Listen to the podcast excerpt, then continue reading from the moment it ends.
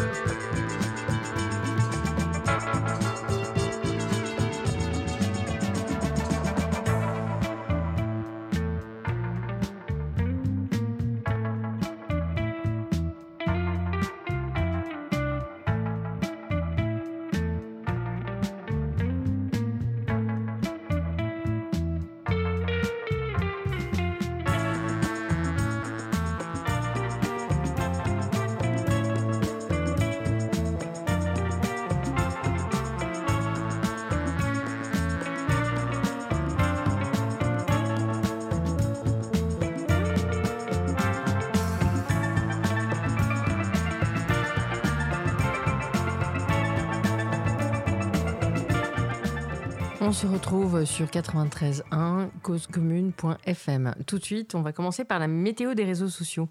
Alors, Bastien, quelle est la météo de tes réseaux sociaux? Alors moi, cette semaine, j'ai trouvé que ma météo des réseaux sociaux était, euh, on va dire, euh, venteuse, avec euh, une tendance à, quelques nuages, mais avec une, direction qui, va plutôt vers un ensoleillement progressif et, global sur, on va dire, sur euh, le monde et les réseaux sociaux. bah, Dis donc, c'est complexe, hein C'est assez complexe, oui.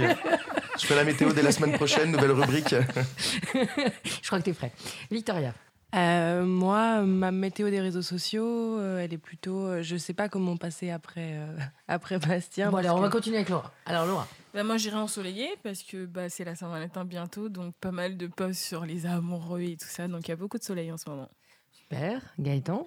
Moi, elle était pluvieuse, notamment à cause de l'officialisation du décès d'Emiliano Sala. Et j'ai vu beaucoup d'hommages, de posts euh, enfin, de, de tristesse. Ouais. Tu, tu le suivais un peu? Euh, bah, je suis le foot en général, donc euh, j'aimais bien ce joueur qui me paraissait fort sympathique. Donc oui, j'avoue que son décès m'a touché. D'accord. Quentin? Moi, la- ma météo des réseaux sociaux est assez tempétueuse, surtout depuis la, la perquisition, chez, la tentative de perquisition chez Mediapart, euh, avec du coup d'un côté ceux qui s'insurgent de, de cette perquisition et de l'autre ceux qui critiquent les méthodes journalistiques euh, d'Eduy Plenel. Merci Quentin. Victoria, tu es prête? Je suis prête. Euh, moi, elle était un peu pluvieuse. Beaucoup, beaucoup de, de, de brèves sur le, le réchauffement climatique, sur le fait que les ours polaires sont en grande difficulté, euh, ce que les, les écosystèmes des océans sont en train de changer. Donc, un peu pluvieuse, mais euh, j'ai l'impression que beaucoup de gens ont aussi envie de repartir en vacances. Euh, Oui. Donc, euh, beaucoup de, de photos de paysages euh, et de, voilà, de posts sur le fait que, que janvier a été très, très, très long et que les résolutions de 2019 sont déjà tombées à l'eau.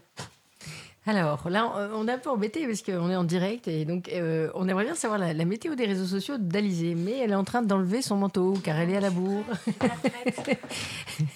Bonjour tout le monde. Non, non, je suis pas du tout en retard, pas du tout. Alors, ma météo, bah, oh, bonne question. Je crois que c'est gris comme d'habitude. Euh, c'est qu'il y a un peu de trucs cool, il y a un peu de trucs pas cool. Et voilà. Bon, bah, c'est pas mal. Allez, c'est parti. Voilà, on commence tout de suite euh, alors euh, sur l'égalité femmes-hommes. Avec euh, toi, Bastien, sur un, une brève sur, euh, sur l'Égypte. Oui, donc euh, moi, c'est à propos d'une association qui s'appelle le Cairo Cycling Geckos. Donc, euh, c'est une association qui a vu le jour en Égypte par une femme qui s'appelle Nouran Salah, euh, qui a créé cette euh, association dans le but de défendre une des pratiques qui est interdite aux femmes, qui est de faire de la bicyclette. Alors, ça paraît étonnant au premier abord. Et en fait, c'est, cette pratique, elle est quasiment interdite euh, aux femmes parce que euh, elle est considérée en fait comme euh, une sorte de posture sexuelle. Nouran Salah précise même que certains hommes en fait pensent que cette pratique de faire du vélo aurait tendance à rompre l'hymen de la femme. Donc voilà, donc d'où son côté, son côté un peu mal vu, limite à tendance un peu sexuelle et qui est très mal perçu là-bas. Donc cette, cette égyptienne de 24 ans, Nouran Salah, elle a, elle a décidé de faire évoluer la condition des femmes en leur, permettant, en leur permettant donc de se déplacer à vélo. Et donc, à travers son association, elle pousse en fait les femmes à pédaler dans la rue afin de normaliser, de banaliser cet acte. Euh, pour elle, elle explique que le vélo, elle donne beaucoup de liberté à ces femmes. Et euh, sachant que les hommes, eux, bah, font du vélo, pourquoi est-ce que les femmes, elles, ne pourraient-elles pas en faire? Euh, Donc elle a commencé en fait en 2016 son action en distribuant des repas en vélo tous les jours pendant, pendant le ramadan. Aujourd'hui, son association compte une cinquantaine de membres et euh, en fait, euh, tous les membres de son association se réunissent environ euh, deux fois par mois et distribuent en fait des jouets, des couvertures, des vêtements et des fournitures dans les rues du Caire. Et donc cette, cette, cette, bonne action en fait a tendance à commencer un peu à faire changer, elle l'espère en tout cas, la mentalité des gens. Et elle, elle voudrait en fait aller encore plus loin parce qu'elle multiplie vraiment les initiatives pour lutter pour le droit des femmes et ce toujours bah, via la bicyclette. Et je terminerai juste par une petite citation qu'elle a donné en fait dans son interview où elle disait que parce qu'elle perçoit donc je la cite parce que je perçois l'espoir d'un changement, je continue d'espérer. Donc je trouvais que c'était une très jolie phrase. Moi, j'aurais une petite, j'avais une petite question. Est-ce qu'elles étaient condamnées quand elles faisaient du vélo euh, en Égypte? Non, c'est pas condamné. En fait, c'est, c'est-à-dire qu'il y a, au niveau de la loi, c'est, c'est pour ça que j'ai dit que c'était presque interdit. C'est-à-dire que c'était au niveau des remontrances qu'elles pouvaient euh, euh, avoir dans la rue. C'était vraiment au niveau sur le l'attitude en fait que les hommes avaient envers elles où elles étaient mal vues, elles étaient insultées, elles se faisaient vraiment. Euh, euh, bah, elles passaient vraiment pour, euh, pour des femmes. Des femmes légères, C'est ça, tout à fait. Alors qu'elles ne se contentaient finalement que de faire du vélo.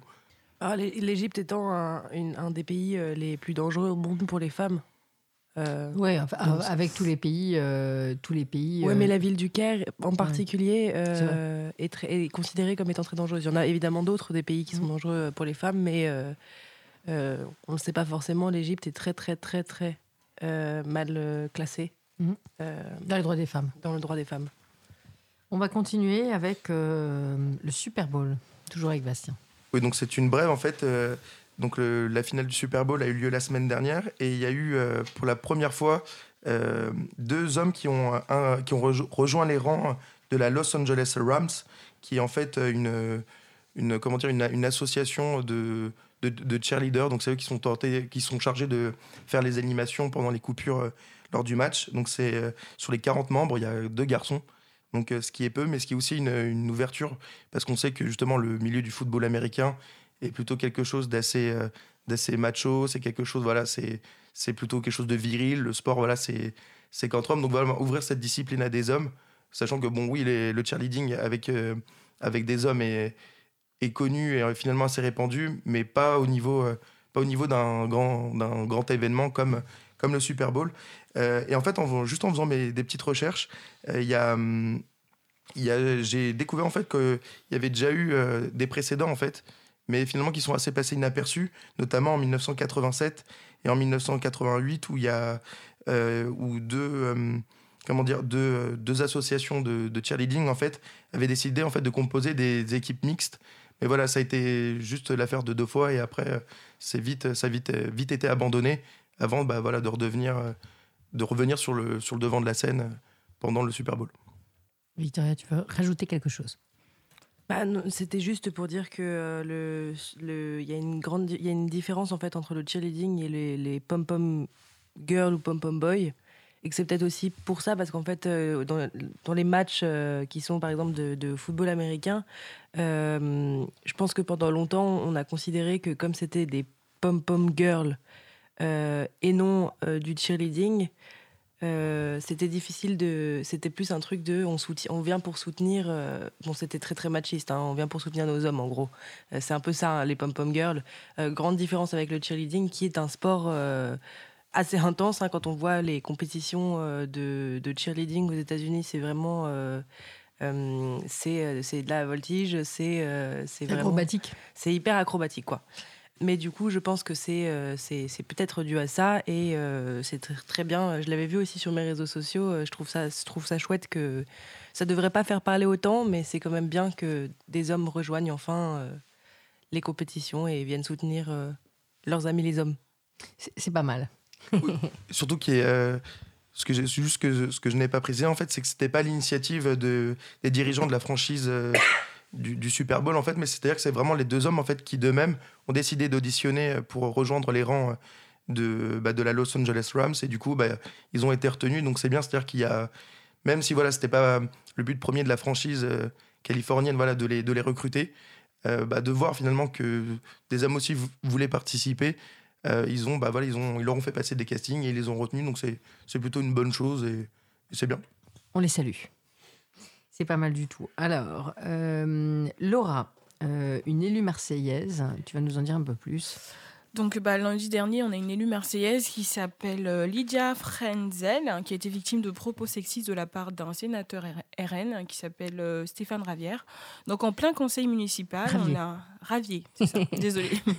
Donc en plein conseil municipal, on a euh, Madame Frenzel qui est en train de parler et je pense qu'il y a eu une altercation avec le sénateur et elle lui a sorti on se verra dans le 13e et le 14e arrondissement de Marseille on a le sénateur qui lui répond euh, bah, dans le même hôtel et euh, dans la même chambre. Donc elle était outrée, elle a commencé à dire vous êtes un goujet et tout ça. Et on a le maire qui a répliqué en lui disant en tout cas bah, ce ne sera pas dans mon bureau parce que enfin il n'a pas compris que c'était très moi je trouvais que c'était très déplacé inapproprié. Et donc on a pas mal d'élus qui se sont indignés qui ont menacé de quitter euh, la salle si le sénateur présentait pas ses excuses. Bien entendu il n'a pas présenté ses excuses. Donc l'élu a décidé de porter plainte parce qu'aujourd'hui il trouve que c'est inapproprié c'est insultant de traiter une femme de la sorte. Et en plus, quand c'est l'hémicycle en fait de, de, la République qui se comporte comme ça, donc elle a décidé de porter plainte et puis bah on verra la suite. C'est intéressant, c'est à mettre en, rapport avec toutes euh, les, injures sexistes et les, propos sexistes qui peuvent se tenir euh, dans le milieu politique. Euh, comme dans d'autres milieux, bien sûr, mais là, on fait un focus là-dessus. Je ne sais pas si vous vous souvenez, mais Cécile Duflot, qui avait été ministre de. À l'époque, je crois que c'était de l'écologie, avait mis une robe, et une robe un peu printanière. Et, et elle avait été vraiment l'objet de moqueries. régulièrement, les femmes sont traitées de grosses vaches ou des choses comme ça dans l'hémicycle, en pleine impunité. Et donc, on est quand même assez étonné, parce que ça a été dénoncé depuis des dizaines d'années, on est quand même assez étonné aujourd'hui avec le mouvement MeToo. Moi, j'ai l'impression quand même que le mouvement MeToo a, peine quand même à arriver en, France. Je pense que les hommes, ils mesurent pas, en fait, que c'est déplacé. Je pense qu'ils mesurent pas. Sinon, à un moment donné, c'est bon, faut arrêter. Ils mesurent vraiment pas, ils sortent des choses, et pour eux, c'est ça va, c'est pour rigoler. Mais non, c'est insultant pour nous et c'est dégradant. Donc oui, bah, j'espère que ça va changer, quoi en fait, ce qui se passe, c'est que, effectivement, comme tu dis, je pense qu'il y a des choses qui sont tellement rentrées dans, dans, notre culture comme étant juste des vannes. Euh, et en fait, on se rend même plus compte qu'il y a du sexisme même dans ces vannes et qu'il faut éviter de les faire si on veut pas justement que le colporter un truc hyper, euh, hyper machiste partout, etc. Mais bon. Oui, il y, a du boulot. Alors, Bastien, la valorisation du matrimoine. Alors qu'est-ce que le matrimoine? Le matrimoine, c'est en fait, il s'agit du patrimoine produit par les femmes. Donc c'est à l'initiative d'un groupe d'étudiants de l'école du Louvre.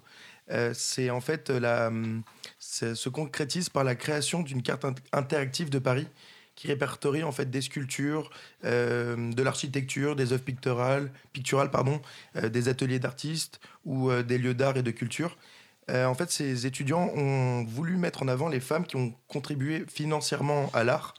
Euh, c'est leur carte du, du, matrimoine parisien. Elle répertorie actuellement 130 points d'intérêt. Euh, donc à long terme, ce groupe d'étudiants en fait souhaiterait étendre cette carte interactive sur, les, sur les autres villes de France. Avec, par exemple, ils expliquaient dans leur vidéo, en fait, ils souhaiteraient permettre aux contributeurs de localiser en fait différentes œuvres que n'auraient pas localisé euh, de manière à ce que les gens, bah voilà, en, prenant la photo du lieu, du monument ou de l'œuvre qui qui n'est euh, qui n'apparaît nulle part, etc. L'info est envoyée, eux font des recherches, vérifient, et une fois voilà qu'ils savent vraiment d'où ça vient, etc. Ça serait ensuite rajouté progressivement à la carte de manière à vraiment enrichir leur, bah, tous les points d'intérêt de, des villes concernées. et je vais juste terminer par, par une citation en fait de de Virginia euh, Woolf, euh, qui, euh, qui, illustre bien finalement le matrimoine, en fait, où elle disait le plus souvent dans l'histoire, anonyme était une femme. Donc voilà, je trouve que ça symbolise bien finalement le matrimoine. Merci.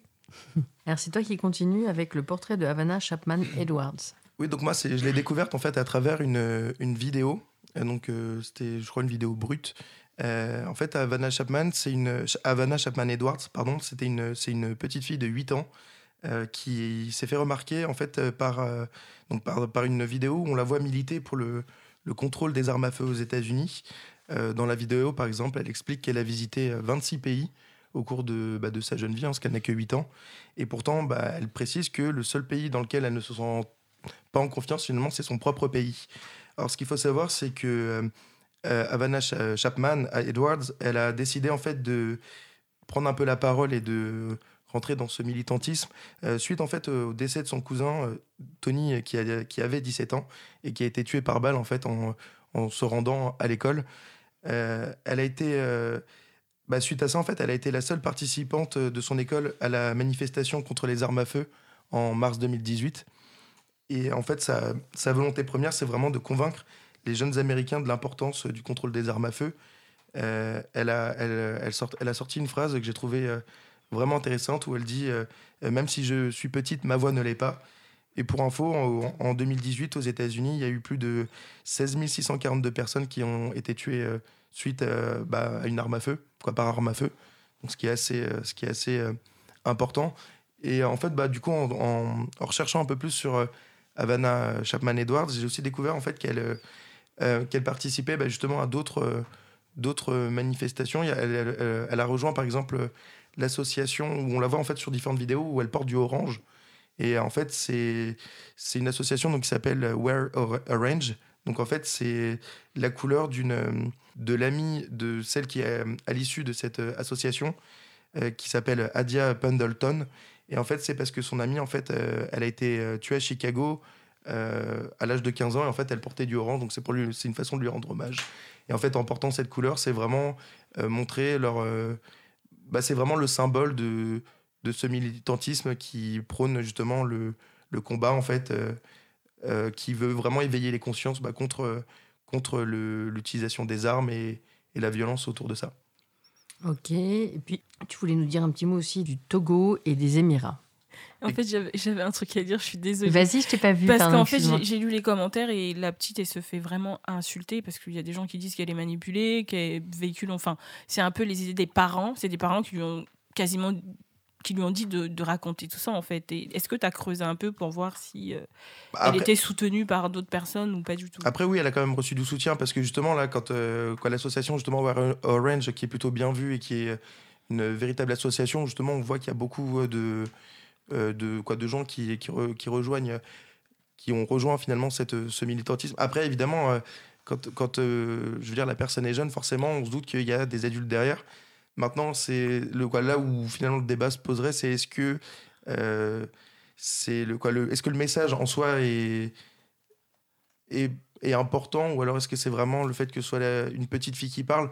Quoi moi j'avoue sur ça je me suis pas vraiment posé la question parce que c'est moi c'est surtout sur le bah, le message du port des armes où euh, justement on aura peut-être l'occasion d'en parler plus tard dans l'émission justement il y a beaucoup d'enfants qui ont été amenés à prendre la parole notamment sur le sujet euh, des, armes aux États-Unis et où du coup, euh, si finalement ça peut aider à soulever un peu les consciences, pourquoi pas Maintenant, voilà, c'est c'est dans le cadre d'une vidéo. Après, oui, évidemment, il faudrait pas qu'elle devienne un objet de foire qui, qui est amené à prendre la parole sans arrêt.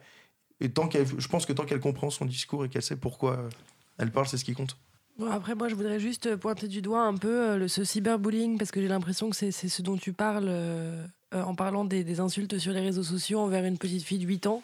Euh, c'est un truc qui est, euh, moi, je, suis toujours surprise de la violence des commentaires en fait en dessous de chaque vidéo. Parfois, je me dis même euh, quand je vois un sujet qui est très très grave, comme des gens qui ont été totalement injustement tués par la police américaine pour aucune raison. Et après, quand on voit dans les commentaires, je me dis qu'est-ce qu'ils vont encore sortir cette fois-ci? Parce qu'en fait, les top commentaires, c'est généralement des commentaires qui sont d'une méchanceté, d'une bêtise et d'une ignorance en plus, parce qu'en fait, c'est des gens qui n'ont pas du tout creuser le sujet. Donc parfois il y a des gens bien intentionnés qui vont leur répondre et leur dire ben voilà, euh, vous dites euh, ben en fait peut-être qu'il avait fait quelque chose. J'avais vu notamment un, sujet sur euh, des femmes qui étaient enceintes et qui avaient reçu des coups de taser dans le ventre. Et des gens qui répondaient oui, mais en fait, si elles ont reçu des coups de taser, c'est peut-être parce qu'elles étaient dangereuses. Et en fait, donc du coup, il y avait en l'occurrence quelqu'un qui avait répondu non, elle ne l'était pas. Il y en a une qui avait essayé de s'interposer, une autre qui emmenait son enfant à l'école, une autre qui faisait autre chose. Et en fait, euh, je voulais Juste, euh, évidemment, je pense que cette petite fille qui, qui s'est exprimée, euh, elle doit avoir des parents et euh, ça doit être un sujet qui doit être un sujet familial, d'autant plus que c'est le cousin, donc c'est le neveu de ses parents, c'est le fils de son oncle et de sa tante, donc forcément, oui, enfin c'est. donc, non, mais donc forcément, c'est un sujet qui est familial et qui est porté au sein de la famille. et c'est sûr qu'il y a un côté un peu bizarre parce que c'est. On se dit, bah, ça va peut-être passer quand c'est une petite fille qui est mignonne et qui, du coup, ça va devenir un peu le chouchou des médias, forcément. en revanche, je voulais juste dire que le cyberbullying euh, c'est quand même un truc qui est beaucoup trop répandu et très dangereux. Merci Victoria. et euh, pour avoir regardé justement les, commentaires sous la vidéo, ils étaient vraiment infâmes et, et extrêmement racistes en fait. Euh, donc euh, voilà. Et puis, alors juste pour te répondre aussi, Laura, moi j'ai vraiment eu l'impression, parce que c'est ce qu'on imagine quand c'est quelqu'un qui a 7 ou 8 ans, il faut regarder cette vidéo parce qu'en fait, cette petite fille, elle est pleine de vie et tu sens bien, si tu veux, que c'est pas un discours appris et restitué, si tu veux, euh, par cœur, etc., mais qu'elle parle d'elle-même, si tu veux, tu vois. C'est assez intéressant. Alors évidemment, tu es toujours le produit de ton milieu social. Donc en fait, quand, tu, quand tu réponds ou quand tu interviens à ce niveau-là, c'est pareil avec Greta qui intervient vient euh, à Davos. Je veux dire, c'est le, résultat aussi de tout un contexte euh, familial et environnemental. Euh, la petite Greta, son, elle a un, je crois que c'est un ascendant qui était un grand scientifique, donc voilà. Oui, enfin Greta, je pense que c'est quand même, c'est elle, c'est plus elle-même, puisqu'on on en parlait dans les, dans les éditions précédentes, c'est elle qui a même poussé ses parents à devenir plus écolo en leur forçant à renoncer à, quelque, à plusieurs choses. Donc je pense que dans son cas, à elle, euh, c'est un petit peu différent. Ouais, peut-être. Mais en, tout cas, la petite fille, regardez la vidéo parce que c'est on mettra le lien en fait euh, euh, sur la, fiche de l'émission pour le podcast. voilà, et je vous incite à dire à vos amis d'écouter le podcast. Alors, on termine avec une. on termine avant la petite chronique d'Alizé avec une brève qui m'a fait sourire. Vas-y, Bastien. Oui, du coup, il y a même deux brèves. Oui, mais moi, je, je voulais zapper la, celle d'avant, si, si, ça t'embête pas. la mettre plus loin, si, si tu es d'accord. Le Togo? Oui. Je parle de ça Non, non, les Émirats. Ah oui, pardon. Voilà, comme ça, vous participez un peu, hein, parce qu'il faut, il faut savoir quand même comment on prépare. Hein. C'est-à-dire que tous les sujets arrivent euh, tel un flot impétueux, en fait, euh, jusqu'au euh, bah, vendredi soir, hein, assez tard. Et puis ensuite, il faut classer tout ça. Et donc, c'est un peu la course juste avant l'émission. Alors, je pense que la brève se suffit à elle-même, elle n'aura pas besoin d'être commentée. Aux Émirats, le prix de l'égalité des sexes remis exclusivement à des hommes. Voilà. c'est énorme. donc, Alizé, c'est à toi. Après cette, cette super brève, je ne sais, sais pas ce que je peux pouvoir rajouter d'autre. Donc, alors, un petit peu d'histoire. En 1977, les Nations Unies ont décidé de faire du 8 mars la journée internationale des droits des femmes. Jusque-là, et dans un contexte historique, je comprends la nécessité d'une telle journée. Mais tout de même, ça me chiffonne. Les droits des femmes ne sont-ils pas les mêmes que ceux des hommes, avec un grand H? Et dans ces cas-là, ne faudrait-il pas célébrer ceux-ci tous les jours de l'année? L'importance d'une telle journée de notre époque est-elle la même qu'il y a 40 ans? En effet, elle rappelle que nous revenons de loin en termes d'égalité homme-femme, mais elle différencie encore l'homme et la femme dans une société où la question du genre est importante, et que cette différenciation semble être pour beaucoup dans le traitement qui est fait de ces deux sexes. Mais je ne vous parle pas de ça dans le vent, non. Ce qui m'a lancé sur ce sujet, c'est que cette année, le conseil municipal de Berlin a décidé de faire du 8 mars un jour férié. C'est tout de même assez risible de férier le 8 mars, sachant que l'un des premiers droits que les femmes ont réclamé, c'est celui de travailler. Et ce jour-là, désormais, les Berlinois chôment le jour où celles-ci auraient eu plus de chances d'avoir un oui à leur demande d'augmentation, les renvoyant à leurs immenses libertés domestiques, lessives, courses et cueillettes de pâquerettes. Si vraiment le but était de trouver un jour férié en rapport avec le droit des femmes, ils auraient mieux fait de célébrer le jour où l'avortement a été légalisé. Ah, mais non, pardon. Cela n'est pas possible car celui-ci n'est pas légal en Allemagne. Non, il a seulement été dépénalisé. Je tiens d'ailleurs à rappeler que le texte qui interdit l'IVG en Allemagne est celui rédigé sous une plume nazie à l'époque hitlérienne, textuellement assoupli depuis, encore une histoire de lessive. Il est bon de rajouter que le choix du jour à férié a mis en concurrence le 8 mars et le 8 mai en hommage à celui de 1945, qui n'est autre que la date de la capitulation du régime nazi. En voilà une drôle d'hésitation. Entre célébrer la victoire de l'humanité sur l'horreur génocidaire ou rappeler tous les ans le clivage entre les hommes et les femmes. Merci beaucoup, Alizé. Euh, bah, justement, c'est adapté. On va tout de suite écouter une musique de Fishback. Y crois-tu?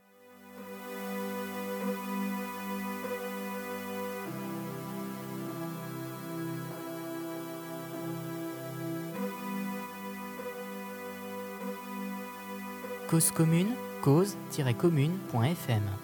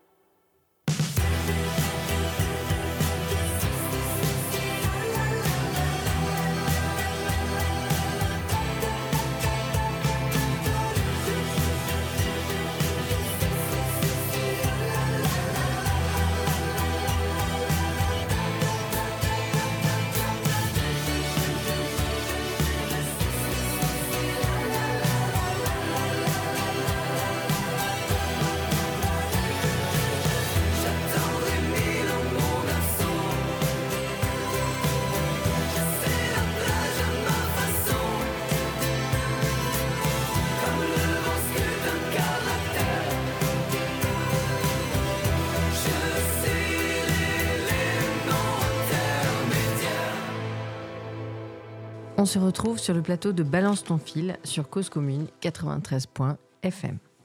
Alors, on va continuer avec euh, euh, nos petits sujets sur euh, le climat et l'environnement. Alors, on va commencer avec Laura parler d'une vidéo que j'ai vue euh, sur, euh, sur euh, YouTube en fait et qui a été reprise par Brut. Donc c'est une vidéo qui a été imaginée par Greenpeace Royaume-Uni. Et en fait dans ce spot, on a l'ONG qui présente une vision, une vision assez désastreuse de l'océan de demain. Et donc au début de la, de la, vidéo, on a des gamins qui sont tout contents d'aller à l'aquarium pour découvrir un peu l'océan du futur.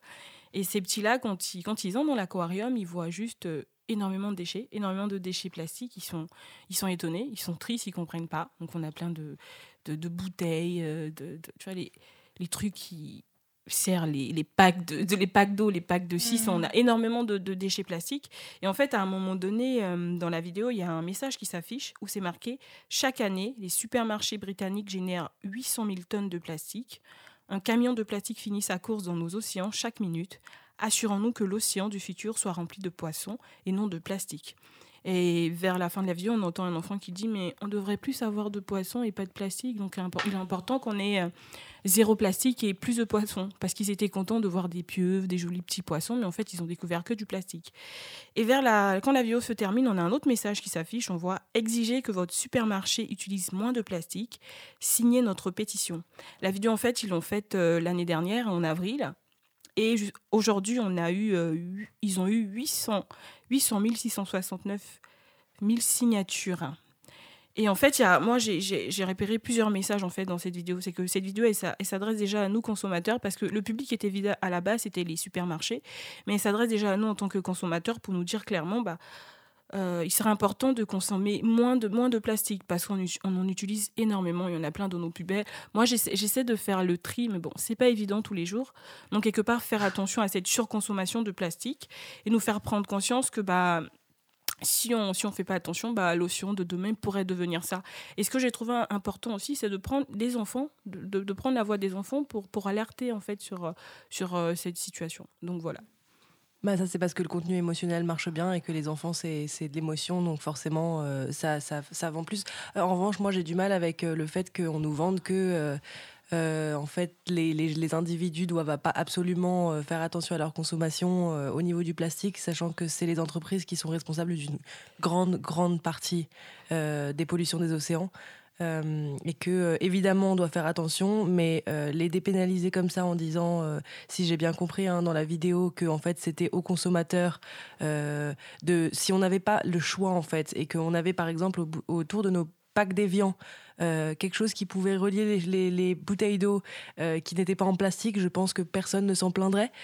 parfois même, moi, ça m'arrive de me dire, par exemple, je, y a certaines, euh, vous savez, les, les, quand on se fait livrer euh, de la nourriture, euh, je ne vais pas citer de marque, mais souvent quand on travaille dans des bureaux et mm. qu'on n'a pas le temps d'aller chercher à la pause du déjeuner, on va commander un plat, un plateau repas avec un sac, un sac, puis un autre sac dedans, puis un autre sac dedans, le petit bout de pain qui est dans un autre sac.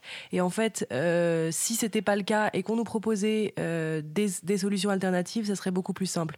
Donc, le consommateur, certes, doit faire attention. Nous, on peut faire notre part du, du, boulot en, en, essayant de réduire notre consommation plastique euh, personnelle. Sauf que quand, voilà, à chaque fois qu'on achète un produit, euh, il est enveloppé dans 4000 couches de plastique. C'est pas forcément. Euh, c'est aux entreprises de faire en sorte que de trouver des alternatives. Oui, mais en fait, la vidéo s'adressait principalement aux, supermarchés en leur demandant de réduire la quantité de plastique. Mais je pense que moi, moi, je pense que quelque part, si nous, on décide de leur dire bah, arrêtez, moi, j'ai pas envie que tu mettes dans du plastique, trouve-moi autre chose et qu'on arrête d'acheter autant de trucs dans des plastiques. Ça va peut-être les emmener à prendre conscience que bah ils polluent quoi.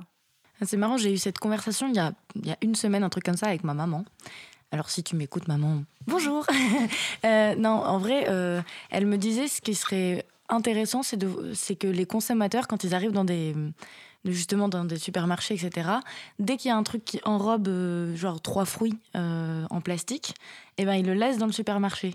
Et en fait, c'est con, mais bah, déjà tu fais chier. Bon, évidemment, tu fais chier les travailleurs des supermarchés, sauf qu'en fait, eux, ils peuvent se plaindre au supermarché.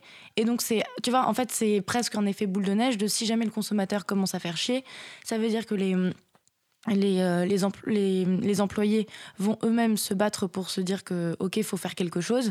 Et ensuite c'est euh, la tête de, de l'entreprise qui va prendre une décision normalement.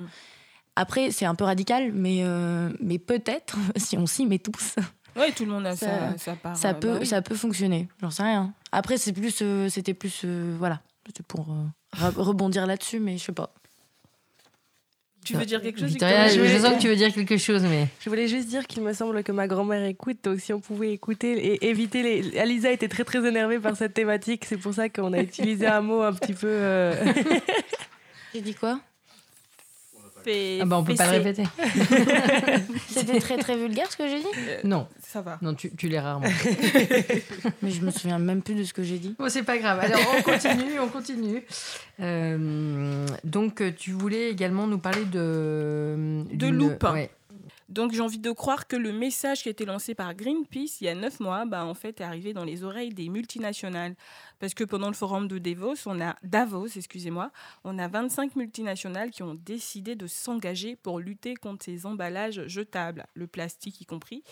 Et en fait, leur arme, c'est, comme je disais, euh, Loop. C'est un e-commerce euh, qui va être testé euh, à Paris et à New York au mois de mai. L'objectif, en fait, c'est de réduire euh, considérablement euh, les emballages plastiques et de séduire aussi quelque part le consommateur parce que le principe de Loop, c'est vous commandez sur le site internet. C'est une marque Parce que si c'est une marque, il faudra qu'on en cite d'autres. Non, en fait, c'est un site, je ne sais pas si c'est une marque, euh, Ouais, c'est un parce site que de e-commerce. euh, D'accord. Et c'est même avis, pas encore, ça n'a pas encore été mis en place. Donc, euh, enfin, je. Mais du, mais du coup, faut citer deux autres sites d'e-commerce. Voilà. Ah non. Euh, Oh non euh, Bah, euh, on va citer C'est eBay Discount. et, Et et Amazon. Cdiscount. Ah. Non, non, ah, non, non, Amazon, on va pas, on va pas les citer. on va, euh, et ça, il faudra qu'on revienne là-dessus. Mais j'ai entendu, et ça demande à être confirmé, que des salariés euh, avaient été licenciés puisqu'ils étaient gilets jaunes. Voilà. Donc, euh, si c'est exact, on fera un droit de suite sur ce, sur ce sujet. Voilà.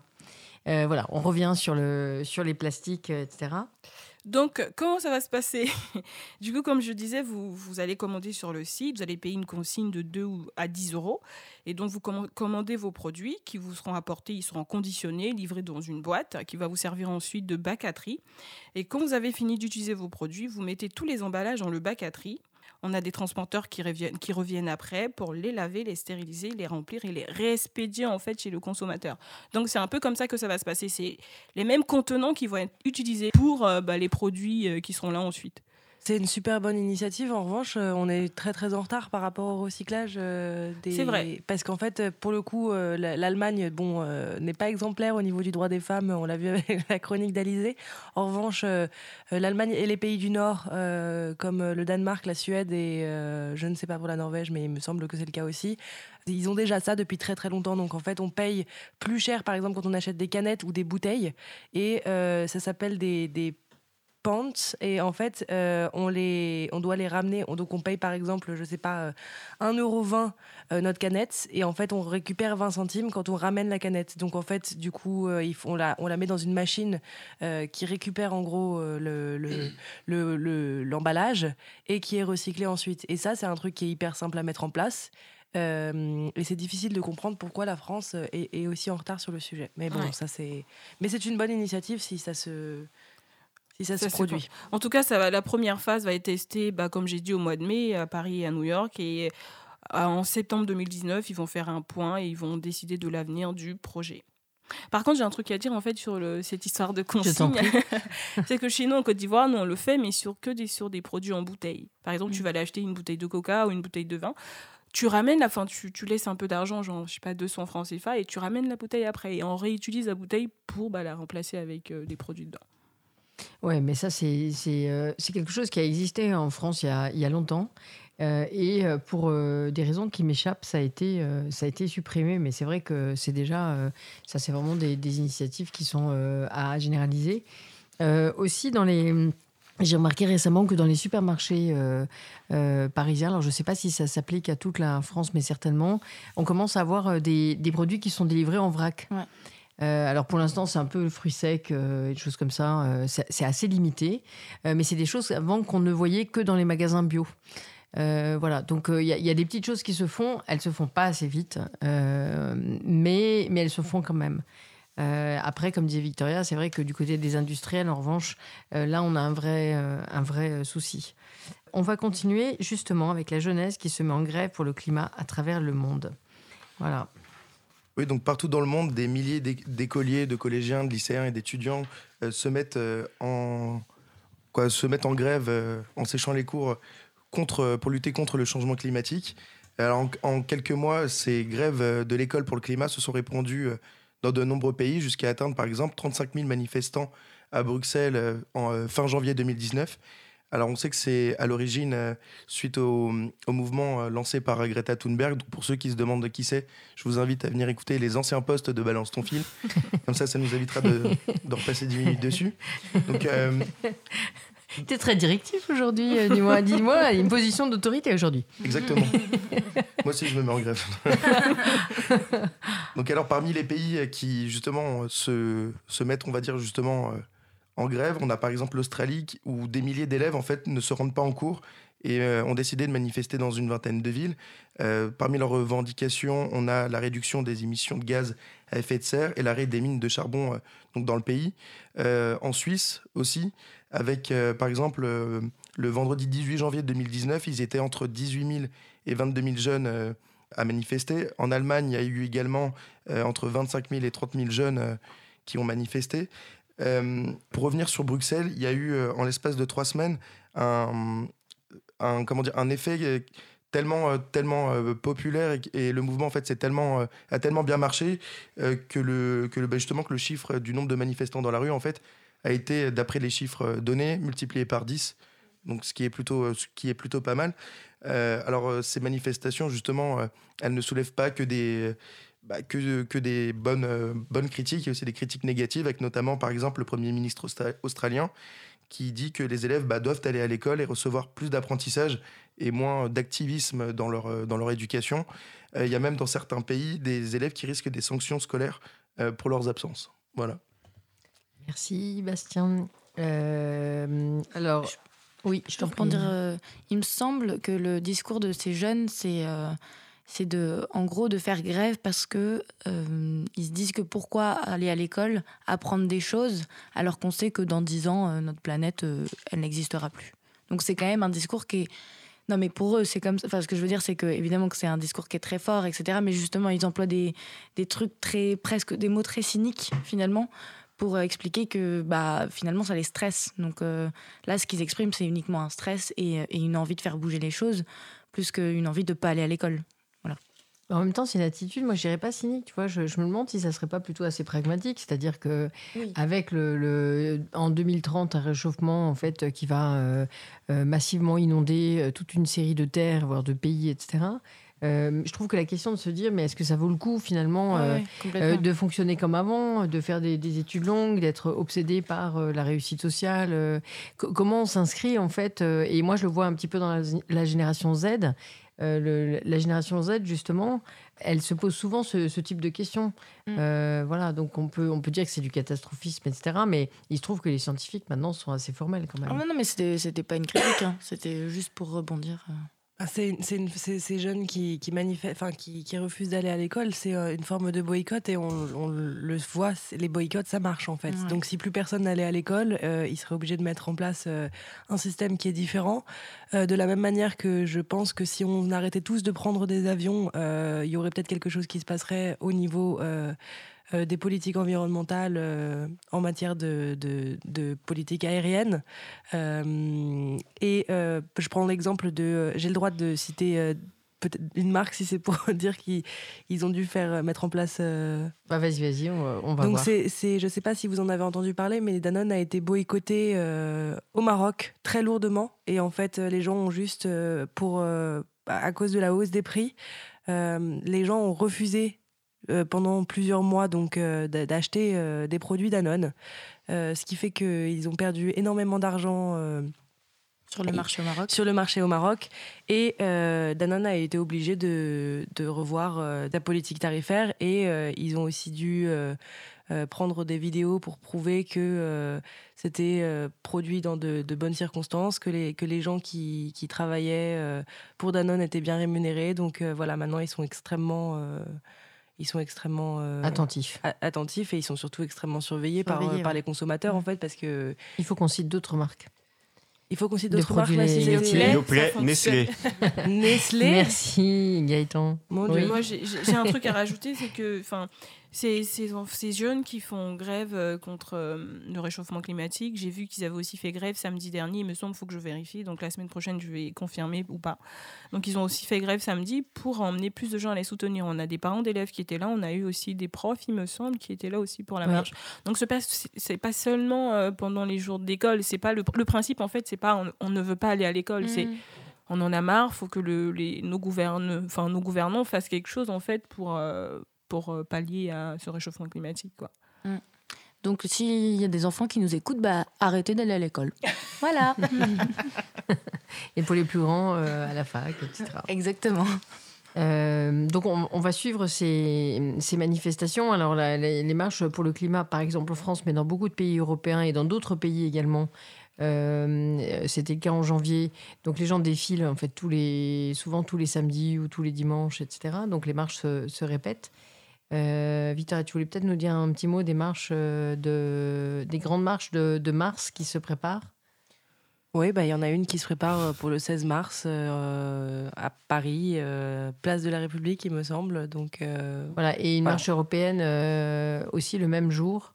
Et elle est annoncée vraiment à l'avance, c'est-à-dire que ça ne sera pas comme toutes les marches récurrentes qu'il y a le week-end.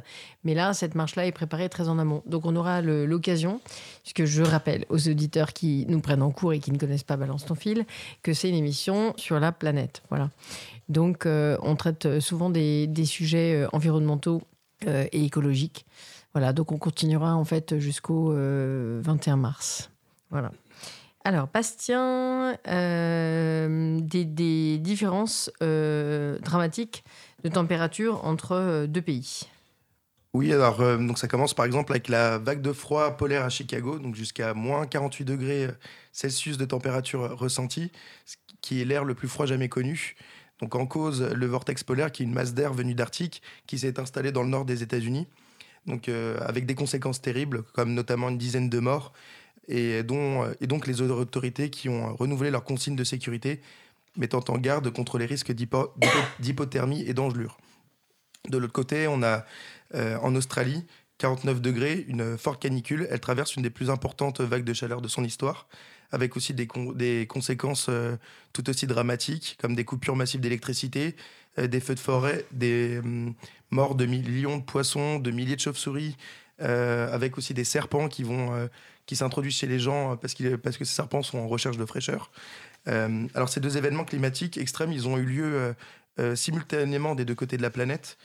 D'après une étude de Science Advanced, les phénomènes météorologiques extrêmes pourraient augmenter de 50% d'ici à 2100, ce qui est assez, impressionnant et assez effrayant. Alors moi, du coup, j'ai fait mes petites recherches. J'ai relevé qu'il y avait aussi d'autres d'autres euh, phénomènes de ce type-là qui s'étaient produits aussi un peu partout euh, dans le monde, no- donc notamment euh, avec les chutes du Niagara qui sont retrouvées gelées, le Sahara qui s'est retrouvé recouvert de neige, New York qui a été sous le blizzard. C'est d'ailleurs, je fais, je sais pas si vous avez eu l'occasion de voir, c'était là où il y a eu l'occasion du fameux tweet de Donald Trump où il s'adresse au, au- au réchauffement climatique. Lui qui avait tendance à dire qu'il n'existait pas, où il dit, bon, je passe tout le début, mais en fait, à la fin, il dit euh, euh, réchauffement climatique, où es-tu? Reviens vite, nous avons besoin de toi. Donc, c'est assez. euh, Bah, c'est du Donald Trump. c'est du Donald Trump tout craché. Euh, donc ces, ces vagues de froid et ce réchauffement climatique, en fait, ne sont pas incompatibles. Euh, les moyennes de température sur le long terme permettent d'évaluer le changement climatique. Ce qu'il faut savoir, c'est qu'à l'échelle mondiale, les 20 années les plus chaudes jamais enregistrées, elles ont eu lieu durant les euh, 22 dernières années. Donc c'est-à-dire que y a, y a- voilà, ça n'a pas été forcément consécutif, mais, mais en tout cas, elles ont été enregistrées sur, sur cette euh, courte période. Euh, Il y a eu d'autres indicateurs qui peuvent euh, également être observés, donc comme la fonte de la banquise et des glaciers, l'élévation du niveau de la mer ou l'acidification des océans. Euh, en Arctique, le réchauffement climatique est deux fois plus rapide qu'ailleurs, avec une conséquence inattendue, bah, rendre les hivers de l'hémisphère nord plus rudes. Donc cela bah, pourrait donc expliquer les récentes vagues de froid qui ont frappé les États-Unis et l'Europe. D'après une autre étude de 2007 de la revue euh, Nature euh, Géosciences, le changement euh, climatique perturberait donc ce fameux vortex polaire. Et donc ce tourbillon chargé d'air froid, il apporterait des températures basses en dérivant vers le sud, mais aussi de la pluie, de la neige, de l'humidité et du vent. Et donc on pourrait donc soupçonner que d'autres phénomènes extrêmes pourraient aussi augmenter à cause de, du, des jet streams, qui sont des vents de haute altitude qui modifient en fait leur direction en fonction de la différence entre l'air tropical chaud et l'air froid d'Arctique. Euh, avec le réchauffement du pôle Nord, les jet streams ralentissent et empêchent une partie de la, cir- de la circulation météorologique, je sais le dire. Et donc, résultat, bah, on se retrouve avec des inondations qui durent plus longtemps et des sécheresses plus persistantes. Merci beaucoup. Tu, tu confirmes que tu, tu te diriges doucement en fait vers un- une expertise de météorologue. Après euh, Exactement. l'anthropologie. Je suis le euh, nouveau Sébastien Follin euh, de la radio. Euh, je vais vous faire un petit quiz euh, juste avant la musique. avec une tonne de papier, en fait, quand c'est recyclé, on peut faire combien de, de kilos de papier? Avec une tonne de papier Une recyclé? Avec une tonne de papier, combien, peux-tu faire de papier recyclé? 8 kilos? Bon, quand même. 100 kilos? Alors non, on peut faire 900 kilos, ce qui est pas mal, en fait. Voilà. Ouais, c'est- ouais. Alors, je continue. Euh, Est-ce qu'on peut recycler le papier à vie? Oui. Oui. Eh ben non. non, mais là, ça va pas le quiz. Alors, on peut re- re- recycler du papier seulement entre 5 et 7 fois. Euh, Ah Ce qui est finalement assez peu, euh, parce qu'on a, on a l'impression quand on recycle que c'est euh, ad vitam aeternam. Mm. Euh, pas, pas du tout. Et le carton, alors on peut recycler euh, combien de fois du carton? Bah, 10 Cinq fois. fois. 10 fois. Alors bravo, bravo, bravo. Ah. On a, nous avons une gagnante. Alizé, c'est 10 fois. Donc le, le carton, on peut le recycler un tout petit peu euh, plus longtemps.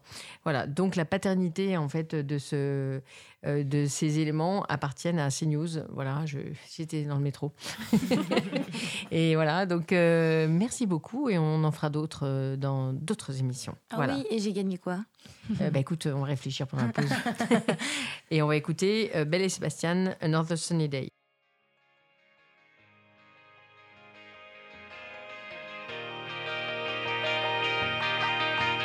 Cause commune, cause-commune.fr Another sunny day, I met you up in the garden. You were digging plants, I dug you, beg your pardon. I took a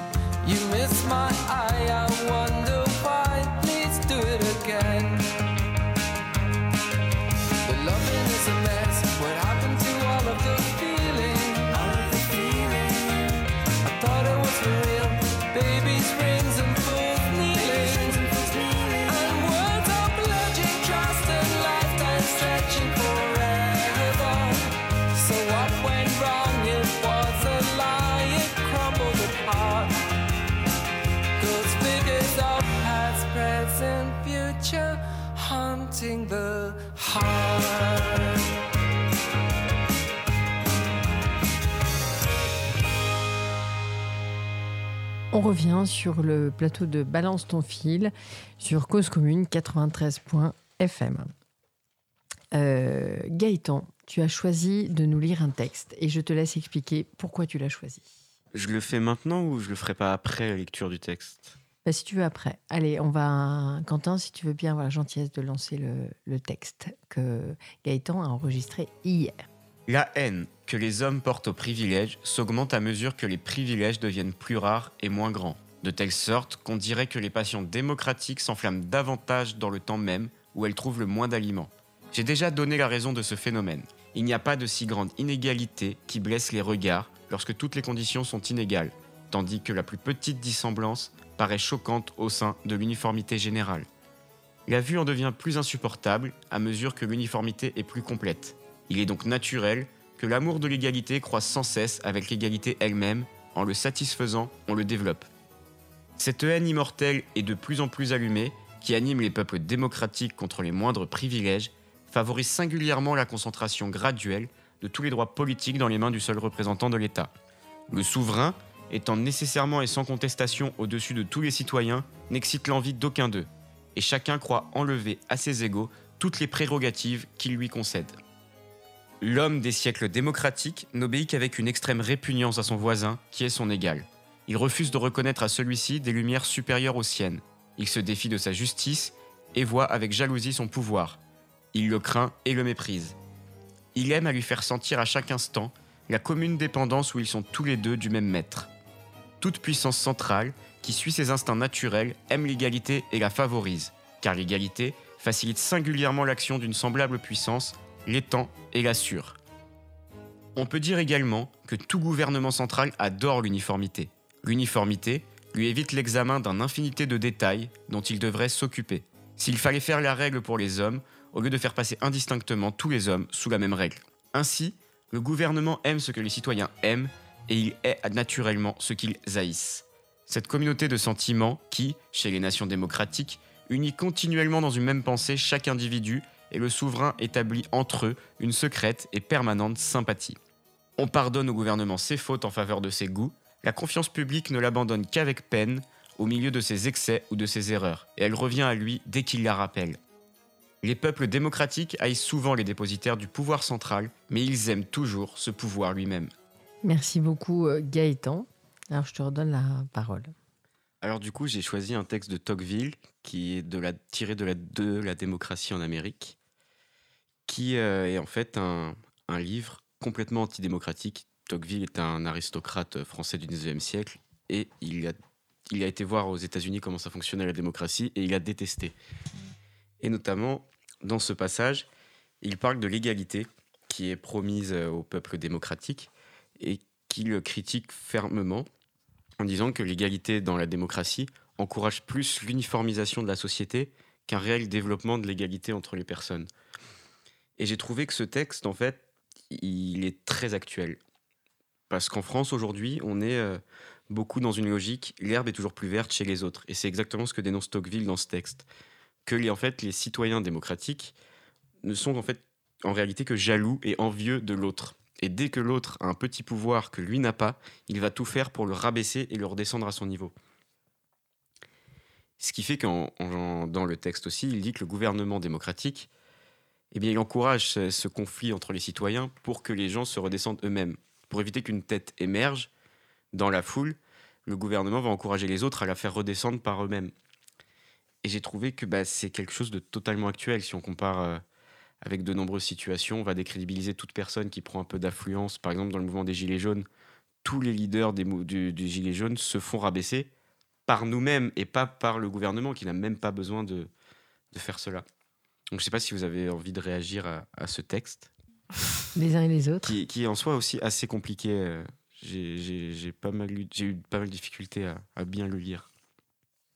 Euh, Non, mais- non, c'est juste que je trouve ça difficile de réagir à froid avec un texte aussi enfin, dense, on va dire. Et, euh, enfin, c'est une, une réflexion qui est longue, quoi. Donc, euh, je sais pas, c'est il il y, a des choses qui sont assez vraies. Après, euh, Enfin, ouais, c'est Il faut pas, il faut pas oublier, si tu veux, le recul du, Ouais. du temps. En fait, il n'était pas contre la, démo- contre la démocratie, mais en fait, il observait, il regardait et il analysait. Donc, il faut regarder ça avec le recul du, du temps. Mm. Et, euh, et bon, moi, je, je trouve que euh, ce que tu dis est assez juste. C'est-à-dire que euh, quand, quand, euh, si on reste sur le mouvement des, des Gilets jaunes, et c'est vrai que euh, dès qu'une parole émerge, en fait, très très rapidement, alors on parlait des commentaires tout à l'heure, mais euh, euh, il y a tout, aussi rapidement des posts qui sont extrêmement injurieux, qui sont, en fait, il n'y a pas de respect de la parole de l'autre, il n'y a pas d'écoute, et il faut vraiment en fait l'intervention d'un- d'une personne particulière pour que pendant l'espace d'un instant, ça, ça s'arrête. Je ferai un droit dessus tout à l'heure, mais euh, j'ai pas noté son nom. Il y a, un gilet jaune en fait qui s'exprime, euh, qui est avocat, qui s'exprime depuis euh, quelques semaines, et on en discutait avec euh, Quentin hier. C'est quelqu'un qui s'exprime de manière extrêmement claire, extrêmement précise. Euh, il, euh, euh, recentre en fait tout le, tout le débat en fait euh, posé par les gilets jaunes sur la question de la justice sociale, euh, de l'injustice fiscale. Euh, on comprend en plus euh, euh, par, euh, euh, par son discours et aussi par, euh, par sa profession euh, qu'il n'est pas lui-même le plus affecté en fait euh, par ce qu'il dénonce. Euh, voilà, mais il fait ça avec euh, vraiment avec brio, avec beaucoup de modestie, euh, avec beaucoup de tranquillité. Et là, pour le coup, on a un petit état de grâce, mais ça dure quelques jours. Et- non, juste, est-ce que son nom ne serait pas François Boulot? C'est ça. Exactement. Merci beaucoup. Et moi, j'ai un truc, du coup, là, euh, en, en- enfin, pour rebondir un peu. C'est marrant, mais je trouve que à chaque fois que justement quelqu'un est un peu descendu dans, sa dans une position où il avait pris un peu de pouvoir, etc., c'est, euh, bah, par exemple, il y a la petite fille tout à l'heure parce qu'elle a 8 ans, un gilet jaune euh, qui peut-être euh, va un peu ressortir de la foule. Bah, lui, on l'écoute parce que c'est un avocat, mais peut-être que quelqu'un d'autre qui n'a pas le degré d'éducation d'un avocat, etc., ne va pas être écouté. Une femme, si elle est trop belle, ne sera pas euh, écoutée parce qu'elle est trop belle. Euh, Enfin, ça, c'est vraiment, c'est souvent comme ça. Et si C'est-à-dire elle est que laide, elle sera moquée. hein. oui, et si elle est laide, elle sera moquée. C'est-à-dire que dans tous les cas, si jamais t'es pas riche, tu n'es pas écouté. Si jamais tu n'as pas un degré d'éducation, tu n'es pas écouté. Et en fait, c'est juste, on va toujours trouver l'espèce de truc euh, qui qu'on voit le plus pour te rabaisser à, à une condition. euh, Gaëtan. Mais pareil, si on est riche, on ne sera pas écouté parce qu'on est riche. Et donc, on ne représente pas les intérêts des pauvres. Euh, à l'inverse, je pensais même à, à Bilal Hassani, qui, qui représentera la France à l'Eurovision et qui, en ce moment, est, lynché de partout. Et même, on va recycler, des, rechercher des tweets, en, d'ailleurs en surinterprétant, notamment le tweet sur euh, l'apologie des attentats, qui est juste une parodie d'une vidéo euh, de cet été. Et pareil, il est, il est un peu différent, il émerge, et donc on va essayer de le rabaisser pour le redescendre à notre niveau. Bon, en revanche, moi, je sais pas pour vos parallèles, mais euh, le, le, le fait que ce soit un avocat, c'est surtout que ça décrédibilise un peu le mouvement. Ça risque de dé- décrédibiliser le mouvement des Gilets jaunes. euh, Non, vous pensez? Non. Parce qu'en fait, euh, les, les gens peuvent dire que. Non, au- contraire, en fait, si tu veux, le, moi, l'impression que j'ai, mais ça, vous allez me dire si ça vous parle ou pas, mais l'impression que j'ai, c'est que c'est justement que tout d'un coup, on, a beaucoup moqué la parole des, Gilets jaunes en euh, les traitant d'ignards, euh, euh, d'incultes, etc. Et tout d'un coup, il y a quelqu'un qui met en mots euh, des idées qui sont, qui sont les idées des ronds-points. C'est-à-dire, c'est pas quelque chose qui est complètement divergent. il n'arrive pas avec une prose qui n'a rien à voir. C'est tout d'un coup, ce, gars-là, il, donne envie de mettre un gilet jaune parce que c'est, il reprend en fait euh, euh, tous les concepts euh, qui sont qui sont simplement touchés du doigt en fait par les gilets jaunes et il les met en perspective. En fait, il donne du sens à, à l'ensemble et du coup, c'est assez c'est assez fort. Alors évidemment, toute personne qui émerge, comme on le disait, en fait, on va rechercher dans son passé quel tweet il a fait, quel quel post il a fait, ce qu'il a fait d'ailleurs dans son dans son dans son adolescence ou dans sa vie d'adulte. Et c'est vrai que du coup, il n'y a plus de droit à l'oubli. Euh, avant, quand il n'y avait pas les réseaux sociaux, on fait une émission sur les réseaux sociaux, donc c'est c'est bien qu'on en parle, mais avant, il y avait un droit à l'oubli. On faisait une fête trop arrosée, euh, euh, on disait des bêtises, etc. Et c'était, ça, partait avec le temps. Bah, Aujourd'hui, ça reste. C'est-à-dire vous pouvez être, perdre une embauche, on peut mettre fin à votre période d'essai parce qu'on vous voit faire des bêtises sur, sur Facebook. Donc il y, a, un vrai, souci. Et par exemple, je parlais tout à l'heure euh, euh, des salariés d'Amazon qui auraient été euh, licenciés parce qu'ils étaient gilets jaunes. Là, c'est vraiment une intrusion dans la vie privée, parce que c'est. Euh, y a, une, disons, il y a une, il y a plus de frontières en fait entre ce qu'on peut faire à titre personnel. Euh, on fera un droit de suite là-dessus parce que je voudrais être sûre euh, que les, les personnes qui étaient gilets jaunes chez Amazon n'ont pas porté le gilet sur le lieu de travail. Ça, j'en sais rien. Alors, Quentin. À titre de précision, en fait, ces gilets jaunes euh, qui travaillaient chez Amazon, en fait, ont écrit dans un groupe Facebook de gilets jaunes. Et c'est comme ça que Amazon a su qu'ils étaient gilets jaunes et en cette- de cette manière. Ah ben ça, merci beaucoup Quentin, parce que là, c'est complètement en plein dans ce qu'on dit. C'est-à-dire, c'est dramatique. C'est-à-dire que là, c'est vraiment l'immixtion dans la, dans la vie privée. En fait, Facebook devient euh, une, une espèce de grand flic. euh, et on peut euh, bah, vous suivre ad vitam aeternam. Donc, d'ailleurs, il y a beaucoup de gens qui, qui ferment leur réseau ou qui n'interviennent plus du tout sur les sujets politiques sur, sur Facebook. Le problème, c'est que maintenant, euh, leur data, il est quand même, euh, en fait, à partir du moment où on l'a mis un jour, euh, ça reste sur Internet. Donc, c'est possible de le retrouver. Et il y avait notamment eu un scandale avec Facebook qui avait vendu les données de. de- Il y avait eu un, un problème. Donc, c'était plutôt les États-Unis qui avaient été touchés. Euh, et on avait envoyé un message euh, aux utilisateurs de Facebook qui étaient touchés par, euh, par cette perte de, de data et cette fuite. Euh, et on leur avait envoyé un message en disant désolé, toutes vos données ont été partagées. Donc voilà. Tu, tu parles dans le cadre de la campagne américaine? Non, Non, Non, non, non. D'accord. ça n'a rien à voir. Ok, c'est autre chose. Mais Ah oui. en fait, c'est le problème, c'est que les réseaux, euh, ça reste, ça reste là. Donc euh, il Ouais. suffit qu'on sache euh, comment. euh, Sur la partie plus pointue des, des réseaux, on laissera ça euh, à nos amis de cyberculture, voilà, euh, qui sont euh, ah le micro vient de bondir et euh, de se couper en deux. Euh, je ne sais pas ce qui s'est passé. Euh, voilà, donc ça va faire un peu de bruit. On est désolé pour les auditeurs. Voilà, Euh, vous pouvez nous dire sur le chat que vous n'êtes pas content. et euh, voilà, on est en train de donc euh, Bastien qui est, qui est vraiment euh, avec un fort à propos est en train de revisser le micro de la manière la plus la plus discrète Enfin, en tout possible. cas, moi, dans cette histoire, ce que je trouve fascinant, c'est que Tocqueville reste toujours d'actualité, même, Ouais. euh, même au XXIe Ouais. siècle. Ouais. Et c'est quand même impressionnant. Ouais, on continuera à lire des, des textes de ce type parce que là, on est vraiment sur les fondements de la démocratie. Euh, et donc euh, voilà, c'est, euh, on peut lire aujourd'hui, on peut lire Diderot, on peut lire Voltaire, et dans un autre genre. Alors vraiment, vous allez sourire, mais dans un autre genre complètement. Mais on en discutait aussi en préparant l'émission avec Quentin. Vous regardez en fait les, j'ai regardé sur Brut une vidéo de Coluche. qui parlait justement bah, du deux poids deux, du- deux mesures, du fait que euh, on écoutait peu en fait euh, les personnes qui étaient euh, modestes, hein, qu'elles n'avaient pas droit à la parole, etc. La vidéo, vous pouvez l'écouter aujourd'hui et la passer dans les ronds-points.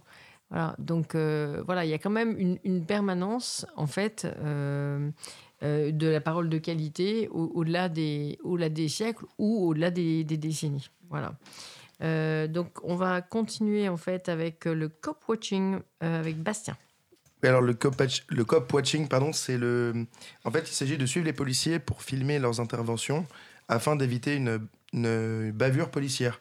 Donc c'est une pratique qui est légale euh, aux États-Unis et qui est née au début des années 90 en Californie, avec euh, plus précisément en 1991 euh, l'affaire Rodney King qui a secoué l'Amérique. C'était un, ça- un Américain qui a été en fait tabassé par quatre policiers et en fait un inconnu a filmé en cachette la scène. Euh, les policiers ont, ont été acquittés au moment euh, du procès, donc euh, s'en suivirent après plusieurs jours d'émeute après l'annonce du verdict et donc le cop watching commencera alors à se développer, dans plusieurs villes. Plus plus proche de nous au niveau du temps en 2014 avec l'affaire de Michael Brown qui était un, un Nord-Américain euh, qui a été abattu par des policiers à Ferguson où, euh, où on se souvient tous de l'apparition du hashtag euh, Black Lives Matter. Euh, bah, depuis ce, ce, fait divers, certains cop watchers en fait patrouillent dans les rues de Ferguson pour filmer le travail des policiers. Donc c'est vraiment devenu une pratique. c'est pas c'est pas un métier, mais c'est une pratique à plein temps. Merci beaucoup. Mais il me semble en fait que les, policiers, normalement, aux États-Unis, sont censés avoir une caméra sur eux, justement pour prouver que, euh, que ce qu'ils ont fait était légitime. Parce que c'est, euh, c'est, ça devient de plus en plus contrôlé, parce qu'en fait, il y avait de plus en plus de bavures policières. Il y avait aussi euh, un monsieur qui avait été.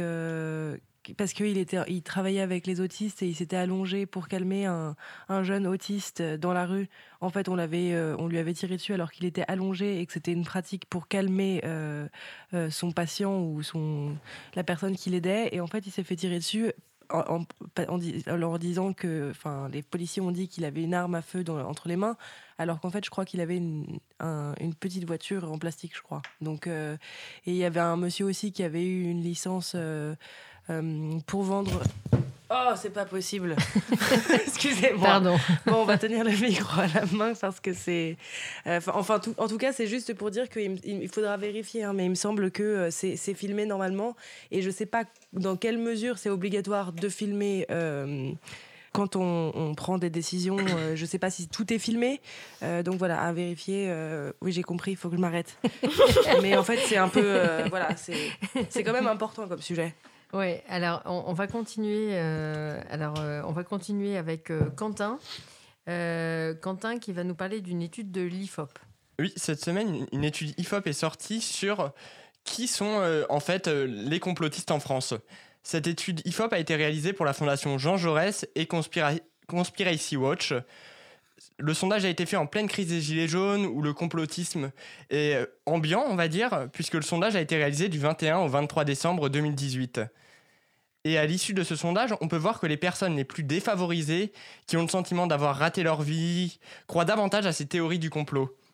Par exemple, 38% des- personnes les plus pauvres y croient, croient à au moins 5 théories complotistes, contre seulement 7%, personnes, des- 7% des personnes les plus aisées. De la même manière, 32% des personnes qui ont le sentiment d'avoir raté leur vie y croient, contre seulement 20% des- euh, chez les personnes qui ont le sentiment d'avoir totalement réussi leur vie. Je ne sais pas si on peut parler de naïveté, mais ces personnes y croient parce qu'elles n'ont pas d'autre issue, pas d'autres explications au fait qu'elles souffrent au quotidien. L'âge de ces personnes a également un impact sur le fait de croire ou non à ces théories complotistes.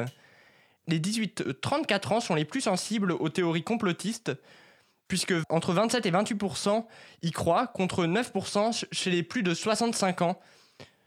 De la même manière, les personnes les moins diplômées croient davantage à ces théories complotistes, surtout les personnes en dessous du bac, puisque par exemple 27% des, personnes sans diplôme ou ayant uniquement le brevet des collèges croient à au moins 5 théories du complot, contre seulement 8% au-delà de Bac plus 2.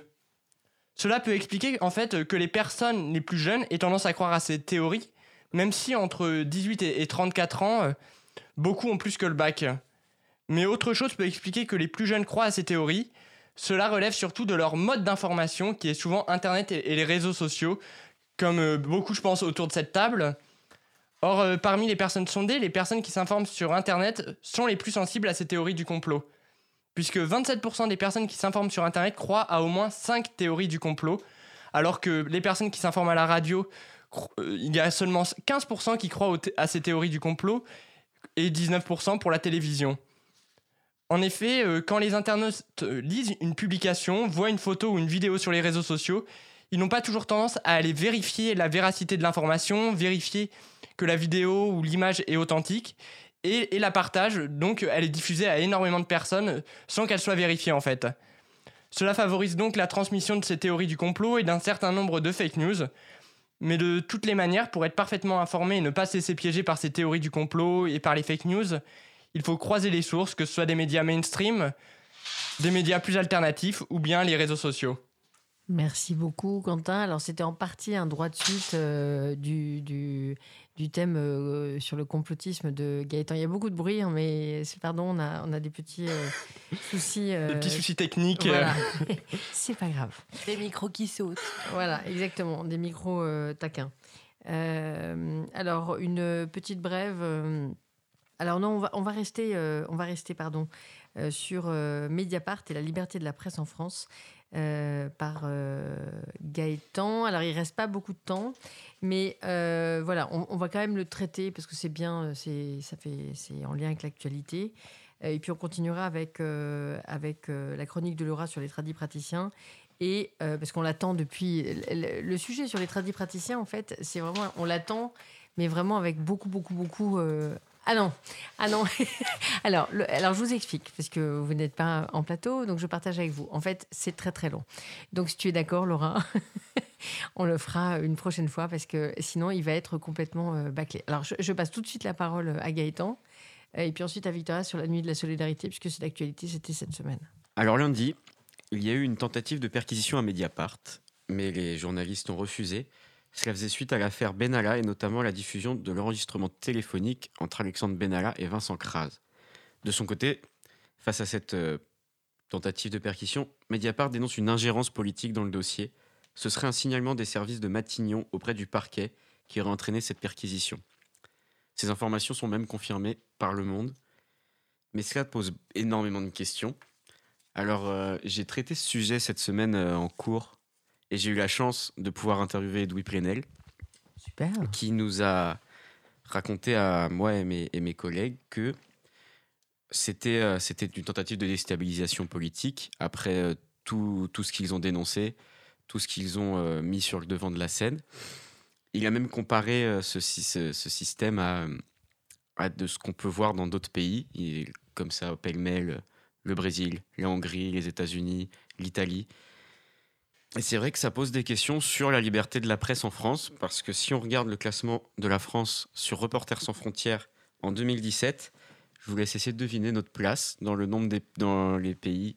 Est-ce que vous pouvez trouver la place de la France dans la liberté de la presse? Septième.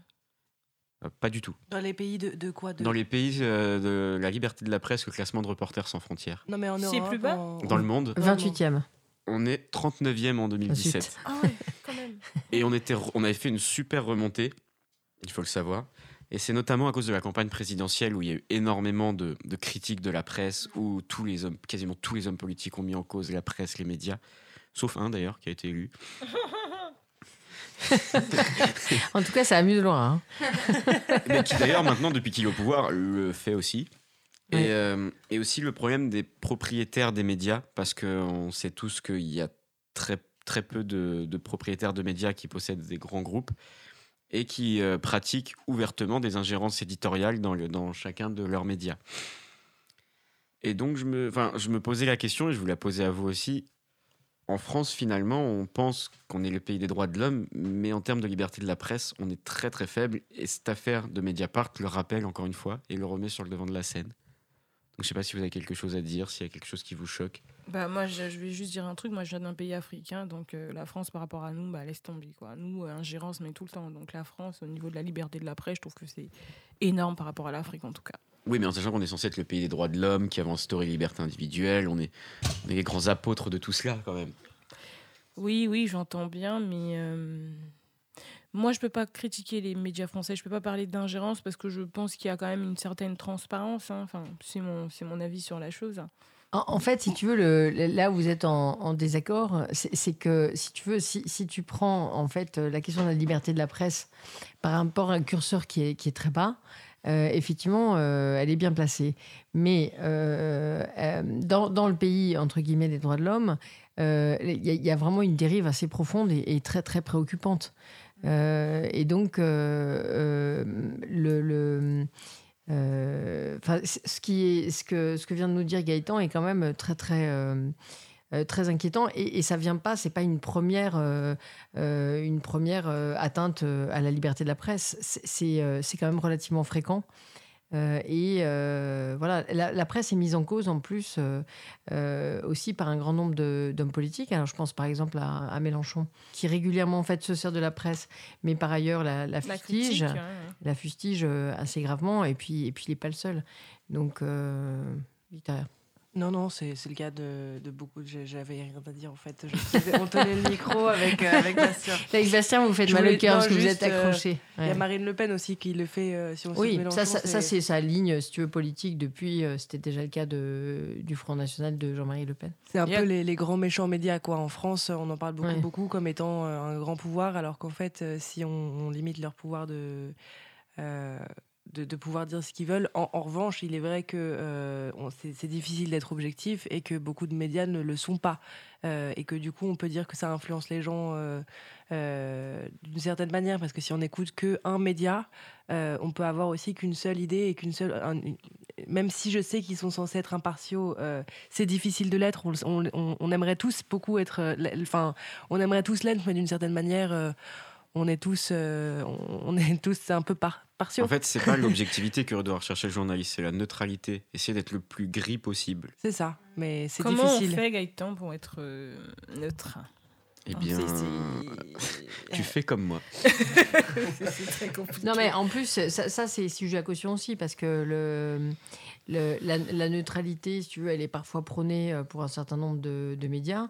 Pour d'autres, en fait, il y a des médias d'opinion et les gens sont également journalistes. Je veux dire, euh, c'est- Et des fois, il y a aussi des, des- des absences de neutralité qui ne sont pas, enfin, qui sont dissimulées. C'est, euh, enfin, je suis désolé, mais sur TF1, Martin Bouygues ne laissera jamais diffuser un sujet aux 20h qui, le, qui lui nuit. Alors, on, on va citer d'autres. euh, Vincent Bolloré Canal et etc. France non, mais c'est- euh, chez les industriels, c'est chez les industriels, chez les industriels, c'est assez général. Euh, voilà, c'est euh, à partir du moment où la presse, c'est le cas aussi pour les grands journaux, euh, y compris euh, le journal le plus prestigieux du soir, etc. C'est que maintenant, il y a des, à part Mediapart, il y, a- il y a quand même assez peu de journaux qui sont détenus, qui sont dont, dont les lecteurs sont propriétaires. Voilà, donc sur le net, quand même, de plus en plus se, se développe un certain nombre de journaux qui appartiennent bah, simplement aux gens qui prennent des abonnements ou qui. Je pense qu'il y a Quentin qui veut Ouais, dire un ouais. truc, ça fait au moins Mais 5 moi, minutes. moi, ce qui m'étonne dans cette affaire, en fait, c'est que les autres médias traditionnels n'ont pas pris parti en fait pour Mediapart. ouais. Aucun ne les a défendus. Oui, mais ça, c'est très intéressant Ouais, ce que tu dis. Et, hum, et c'est pareil quand le quotidien, par exemple, se fait exclure euh, par des de, de conférences de presse par le Front National. Ben, il- parfois, il est un petit peu soutenu, mais les gens ne quittent pas massivement la salle. La conférence de presse continue. Voilà, donc. euh, Parce que même, même dans C'est à vous, il a été interviewé du Plenel par, par euh, Patrick Cohen. Et c'était ses méthodes journalistiques qui étaient remises en cause, par Bien exemple. ouais. Puisque c'est des méthodes qui sont malgré tout dans une zone un peu grise, même au sein des journalistes. Le fait de faire des écoutes, c'est dans une zone grise, c'est pas quelque chose qui est cautionné par tous les journalistes. Exactement. Même si c'est la base euh, du journalisme d'investigation pour pouvoir euh, démontrer certaines choses. Je, je- je reviens un tout petit peu en arrière, Quentin, puisque tu as la parole sur le. C'est marrant parce que ça m'interpelle euh, a posteriori, mais le, le sujet que tu as fait sur l'étude IFOP sur le, le complotisme. Oui, euh, en, en fait, c'est- vrai que c'est très lié dans, l'étude de l'IFOP que tu as présentée au niveau d'études. Euh, moi, je tiens quand même à, à, tu vois, à réaffirmer que euh, tu, as- tu as beaucoup de gens qui n'ont pas un niveau d'études élevé et, et qui ne sont pas complotistes pour autant. Je veux dire, le- les gens qui sont structurés par le syndicalisme ou juste par du bon sens euh, simple ne sont pas forcément complotistes. Donc, je serais, je serais intéressée. Sauf que les personnes qui ont peu Ouais. de diplômes n'ont pas forcément en fait les arguments à apporter à des personnes complotistes C'est ça. et ouais. du coup cro- peuvent croire euh, naïvement à certaines choses du coup. Ouais, parce que moi, j'ai en tête beaucoup, beaucoup de, de personnes, si tu veux, qu'on entend euh, sur les médias, etc., et qui développent des thèses complotistes, alors qu'ils ont un niveau d'études élevé. Non, c'était juste un petit point. Oui, euh, voilà. Mais c'était quoi le panel en fait pour euh, cette étude-là de l'IFOP Ils ont euh, un- interrogé un panel représentatif de la population en fait. Ouais, comme ils le font, euh, comme ils le font à chaque fois. Alors, on n'a plus beaucoup de temps. Euh, Victoria, tu voulais nous dire un petit mot de la nuit de la solidarité qui. euh, euh, qui, euh, qui bah, vas-y. Bah, la nuit de la solidarité, c'était jeudi, donc on était le 7. euh, Mhm. Le 7 février. Je voulais savoir si, parce que c'est une, une émission sur les réseaux sociaux, je voulais voir si ça avait, ça avait été présent sur vos réseaux sociaux à vous ou pas du tout. Pas du tout. Pas du tout. Ok, donc c'est intéressant. Non. C'est intéressant de voir qu'autour de la table, personne ne l'a vu euh, sur ses réseaux. Euh, donc la nuit de la solidarité, euh, pour, pour ceux qui ne le savent pas. À part moi, mais je ne suis pas génération Y. Oui, et puis c'est pas, c'était, tu l'as peut-être Ah pas bon vu sur tes réseaux sociaux. Euh, donc la nuit de la solidarité, c'est, c'est une nuit où en fait on, on- donc on divise euh, la ville en, en plusieurs quartiers euh, et en plusieurs secteurs où les- on envoie des bénévoles donc euh, en repérage euh, de personnes qui seraient euh, qui dormiraient dans la rue. Euh, donc c'est, pour c'est une espèce de recensement. Par contre, ce qui est, ça pose encore un peu des questions parce que on, on, on- on essaye de, de- de communiquer donc avec ces gens qui, ces personnes qui, qui dorment dans la rue et évidemment on n'a pas le droit de les réveiller. Euh, on n'a pas le droit de parler à quelqu'un qui est en état d'ébriété. Euh, mais en revanche, euh, il y en a beaucoup qui, en fait, n'ont pas forcément non plus envie d'expliquer aux gens, de remplir un questionnaire en leur, disant, voilà, pourquoi est-ce que vous êtes, vous dormez dans la rue au lieu de dormir dans un centre d'hébergement d'urgence. Donc voilà, il y a plein de questions qui se posent sur ce recensement. Est-ce que, certes, c'est utile, sauf que on ne va pas dans les parcs, on ne va pas dans les propriétés privées. Euh, donc la, le, le- Le recensement est un peu faussé du coup. le recensement est, un peu faussé parce qu'en fait les, les parcs ils vont être recensés mais à un autre moment donc du coup c'est pas forcément fidèle parce qu'on risque de repérer deux personnes enfin de, de, de citer deux personnes euh, euh, success- enfin de la deux, deux fois la même personne excusez-moi Euh, En fait, c'est nu, on s'intéresse que au SDF, en fait, en gros, c'est ça? Ben, c'est- fait pour compter en fait. C'est Il y, a, il y a une polémique euh, sur le, le nombre de personnes qui sont à la rue. alors qu'il fait Euh, froid en Je ne sais pas si vous vous souvenez, mais à un moment, euh, il avait été dit, euh, il, y a, il y a quelques mois, je crois, enfin, il avait été dit qu'il y avait une cinquantaine de personnes à la rue, ce qui avait fait bondir tout le monde.